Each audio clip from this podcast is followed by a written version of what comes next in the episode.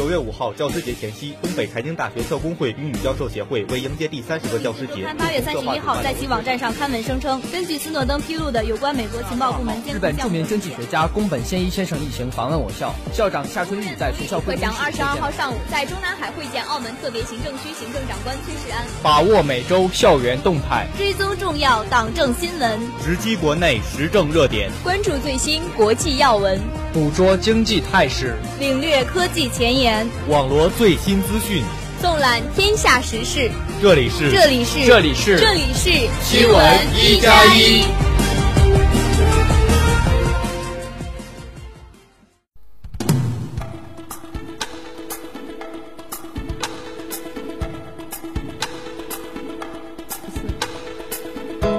亲爱的同学们，大家好，今天是十二月三号，星期四，农历十月二十二。欢迎收听新闻一加一。今天节目的主要内容有：华北黄海遭遇大范围雾霾，多地空气重污染；国际货币基金组织宣布将人民币纳入特别提款权；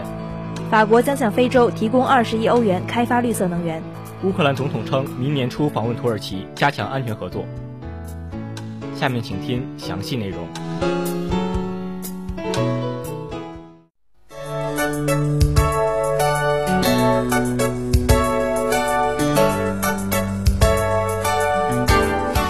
华北黄海遭遇大范围雾霾，多地空气重污染。十二月一号，北京市区陷入重度雾霾，白昼如夜，能见度差，建筑物被埋没。十一月三十号，记者从北京市环保局获悉，当前北京正遭遇今年以来最严重的污染过程。从二十七号开始，北京的重污染天气已经持续五天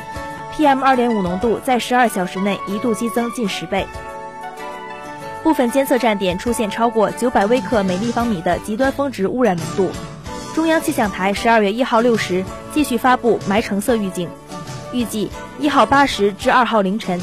北京、天津、河北中南部、河南北部、山东西部、安徽东部、江西苏部等地有中度霾。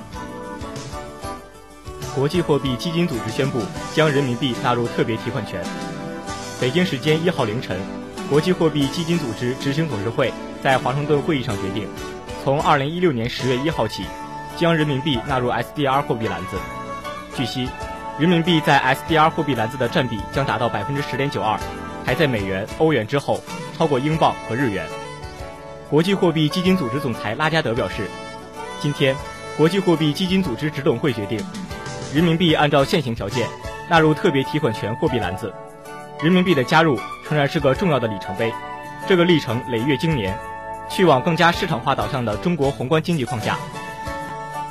法国将向非洲提供二十亿欧元开发绿色能源。第二十一届联合国气候变化大会于当地时间十一月三十号在巴黎开幕，与一百九十个国家的领导人与会讨论关于气候变化的全球协议，旨在减少全球温室气体排放，避免危险的气候变化所带来的威胁。法国总统奥朗德于当地时间十二月一号在巴黎气候大会上表示，法国愿意在接下来的四年内向非洲国家提供二十亿欧元的资金，以帮助发展可再生能源，从而替代对气候有害的化石燃料能源。奥朗德在讲话中表示，从二零一六年至二零二零年，法国将向非洲，法国将向非洲大陆提供价值六十亿欧元的电力供应。此外，法国还将提供二十亿欧元，用于帮助非洲发展可再生能源。乌克兰总统称，明年初访问土耳其，加强安全合作。联合国气候变化大会期间，乌克兰总统波罗申科于当地时间十一月三十号在巴黎会见了土耳其总统埃尔多安，并表示接受埃尔多安的邀请，将于二零一六年初访问土耳其。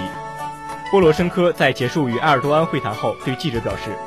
我们希望这次访问能有所突破。”届时将展示两国在安全、政治和经济领域取得的一系列合作成果。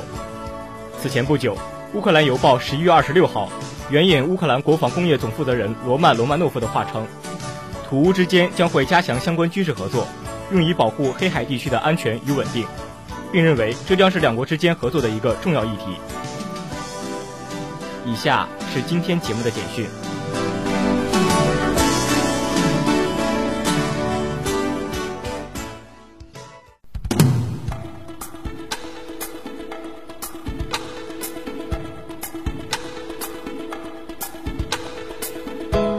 网上买火车票需双向验证，未验证或不能网络购票。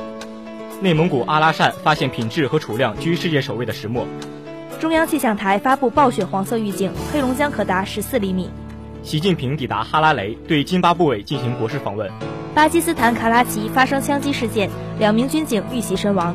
法国情报部门称，巴黎恐袭案主犯或已逃往叙利亚。下面让我们来关注一下天气情况。大连地区多云，西北风七到八级，零下二到一摄氏度。以上就是本期节目的全部内容。本期节目采编王艺锦、蔡婷书，导播江雨帆、谢天，我是尹泽明，我是江潇许，我们下期节目再会，再会。